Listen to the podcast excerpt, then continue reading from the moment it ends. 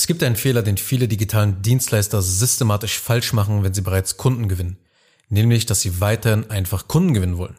Warum das nicht smart ist, schauen wir uns in der heutigen Episode an.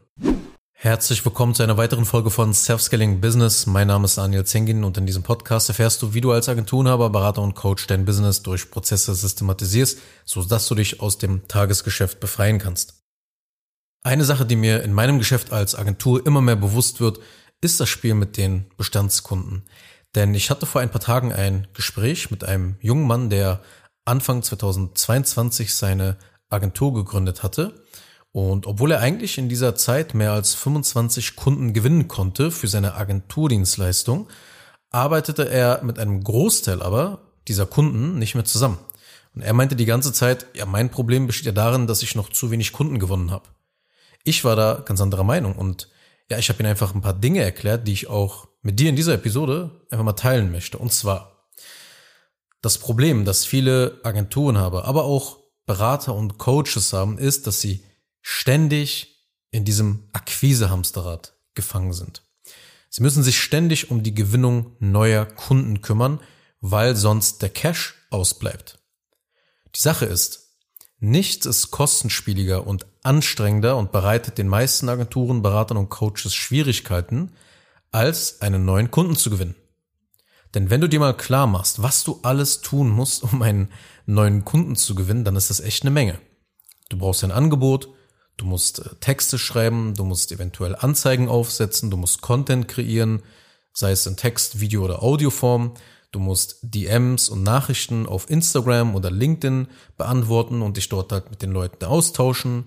Eventuell musst du ein Image-Video produzieren, du brauchst Fotos auf deiner Webseite, du musst überhaupt eine Webseite aufsetzen, du musst eventuell Tools einrichten, damit man halt einen Termin bei dir buchen kann und, und, und, und, und. Es gibt so viele Sachen. Alles für einen digitalen Handschlag und eine Zahlung, damit eben die Zusammenarbeit startet. Viele haben nämlich eine wunderbare Strategie, um Kunden zu gewinnen, aber selten dann eine, wenn es mit den Neukunden dann eben klappt, auch diese zu halten. Man ist also mental so in den Film, mehr Kunden, mehr Kunden, mehr Kunden. Und versteh mich bitte nicht falsch. Du sollst in deinem Business immer Marketing machen, weil du sonst heutzutage in dieser Welt, in der das Grundrauschen wirklich sehr hoch ist und tendenziell auch immer höher wird, einfach vergessen wirst. Du wirst in dieser lauten Welt, in dieser lauten Marketingwelt einfach vergessen. Wenn man nicht systematisch auf irgendeiner Plattform Marketing macht, dann wird sich das spätestens in drei oder sechs Monaten eben deutlich in deinem Geschäft bemerkbar machen. Ja, du wirst weniger Anfragen erhalten und dementsprechend auch weniger Umsatz machen. Aber dennoch musst du sehr gut im Halten von Kunden werden und du musst auch sehr schnell dich darauf dann konzentrieren. Sobald du genug Kunden hast, solltest du eben deine Strategie ändern und nicht mehr eben neuen Kunden die ganze Zeit nachjagen, sondern zusehen, die, die du bereits hast, zu halten. Die meisten investieren weiterhin viel zu viel Zeit und Energie, neue Kunden zu gewinnen, statt auch mal darauf zu achten, die Kunden zu halten. Das ist so wie Geld verdienen. Immer mehr Geld verdienen, aber nicht darauf achten, dass man ja ein Loch in der Hose hat und das Geld einfach wieder verliert, ist kein produktiver Ansatz, um wohlhabend zu werden. Man muss ja letzten Endes natürlich beide Disziplinen beherrschen. Kunden gewinnen und Kunden halten.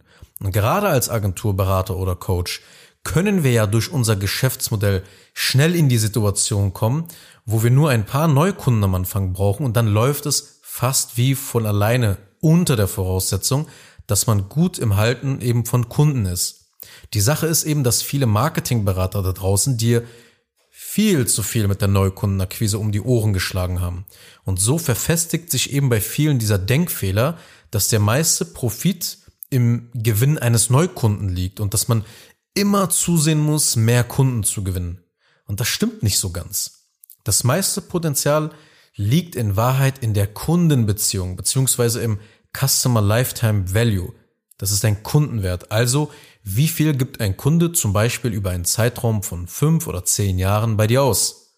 Und je höher dein Kundenwert, desto profitabler bist du und desto mehr Macht hast du auch in deinem Markt. Du hast einfach mehr zu sagen dann, weil du einfach letzten Endes mehr Geld verdienst, du kannst viel mehr Werbeanzeigen schalten, du kannst viel nachhaltiger und sauberer skalieren, wenn du einen sehr, sehr hohen Kundenwert hast. Das bedeutet, langfristig steigst du zum Marktführer auf, aber du brauchst dafür auch einen wirklich hohen Kundenwert. Ja, mit der Neukundengewinnung alleine wird das sehr, sehr schwierig.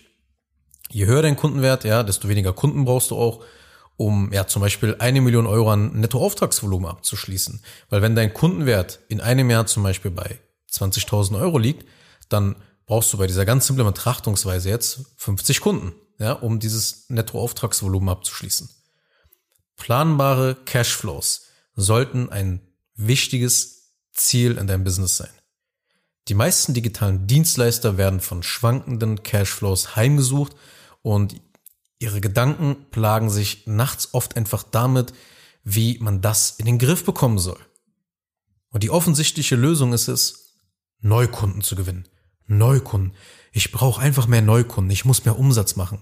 Aber schau, du kannst das beste Marketing und die geilste Werbeanzeige da draußen haben. Manchmal werden dir es die Umstände nicht erlauben und du wirst in einem Monat oder in irgendeinem Quartal wenig Kunden gewinnen. Egal was du machst. Und damit will ich sagen, dass das Neukundengeschäft tendenziell mehr Schwankungen unterliegt als das Bestandskundengeschäft, wo besonders eben Vertrauen als wichtige Währung und als ein wichtiges Asset in deinem Business mit dem Kunden gemeinsam etabliert wurde. Vertrauen ist eine Währung. Ja, weil wir kennen alle das Sommerloch bei der Neukundengewinnung. Wir alle wissen, wie viel weniger Neukunden man gewinnt, wenn das Wetterhammer ist, die Sonne den ganzen Tag scheint oder irgendein Fußballturnier oder ähnliches läuft, ja, oder wenn irgendwie die Leute halt mit irgendeinem anderen Ereignis abgelenkt sind. Der Markt unterliegt immer Schwankungen und um diese Schwankungen besser aufzufangen, brauchst du neben einer Neukundenstrategie immer auch eine Bestandskundenstrategie. Sobald du wirklich die ersten Kunden gewinnst, der beste Weg, um schwankende Cashflows zu beenden und sein Bestandskundengeschäft zu aktivieren, besteht eben darin, die Neukundenerfahrung gleich von Beginn an, gleich von Tag eins an, systematisch zu steuern, um sich dadurch das Leben im Fulfillment, in deiner Leistungserbringung, ja, eben leichter zu machen und eben auch gleichzeitig das Vertrauen und die Loyalität des Neukunden eben zu gewinnen und das Ganze drastisch zu steigern. Du musst systematisch dafür sorgen, dass du quasi fast nie Kunden verlierst, denn dann brauchst du auch nicht eben jeden Monat neue Kunden zu gewinnen. Auch wenn, auch wenn es wirklich natürlich gut wäre, aber nur eben, wenn deine Fulfillment-Maschine das Kundenvolumen auch stemmen kann. Wenn du einfach nur neue Kunden abschließt, abschließt, abschließt, die ganze Zeit, aber dein Fulfillment gar nicht mehr hinterherkommt, dann ja, werden Widerrufe folgen. Die Kunden werden sich in der Zusammenarbeit gegen dich stellen. Sie werden sehr anstrengend sein. Und letzten Endes wird das eine Abwärtsspirale dann. Das heißt, eine Agentur mit florierendem Bestandskundengeschäft ist viel angenehmer zu führen, weil du eben sorgsam planen und nachhaltiger skalieren kannst. Und das will ich dir in dieser Episode eben mitgeben. Ein florierendes Bestandskundengeschäft sollte zum Zentrum deines Denkens werden. Und wenn du eben ein Bestandskundengeschäft haben willst, das wirklich ja in seiner Blüte ist, in deinem Business auch wirklich dann haben willst, dann musst du zusehen, die Kundenerfahrung zu verbessern. Weil wenn du dein Angebot verkaufst, dann versprichst du deinem Kunden ein bestimmtes Ergebnis zu erreichen. Und es ist besonders beim Verkaufen wichtig, dieses Ergebnis und diese Transformation mit einfachen und klaren Worten zu kommunizieren. Aber während der Zusammenarbeit ist es eben nicht nur entscheidend, dieses Ergebnis dann zu erreichen, sondern es ist genauso entscheidend, wie es sich für den Kunden anfühlt, dieses Ergebnis zu erreichen. Das bedeutet, genauso wie du in deinen Verkaufsprozessen, um zum Beispiel einen Interessenten zu einer Entscheidung zu bringen und mit, mit dir zusammenzuarbeiten, genauso brauchst du auch einen systematischen Ansatz, um die Kundenerfahrung eben von A bis Z zu engineieren, zu entwickeln. Ja, wie kann ich die Erfahrung mit meiner Dienstleistung für alle Kunden gleich machen? Das ist eine sehr wichtige Frage. Wie können meine Kunden systematisch die Ergebnisse mit möglichst geringem Aufwand erreichen und wie kann es sich dabei auch alles richtig gut anfühlen? Hier ist mein letzter Gedanke.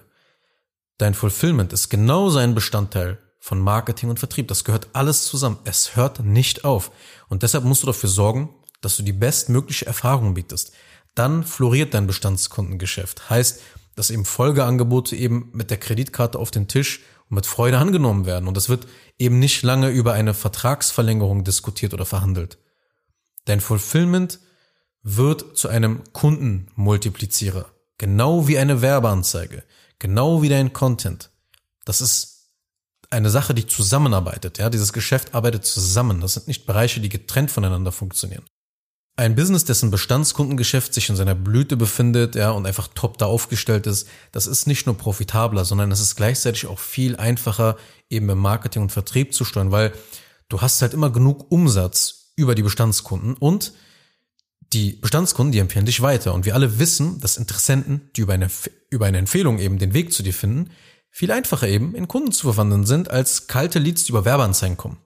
Und deshalb sollte, wenn du Agentur, Berater oder Coach bist und bereits Kunden gewinnst, ein florierendes Bestandskundengeschäft zum Zentrum deines Denkens werden. Und wenn du wissen willst, wie das geht, dann besuch einfach mal meine Seite www.zengin-digital.de. Den Link findest du auch in den Show Notes. Kurz noch eine Sache zum Schluss. Wenn dir diese Podcast-Episode gefallen hat, dann tu bitte Folgendes. Abonniere diese Show, wenn du das noch nicht getan hast, sodass du keine weitere Folge mehr verpasst.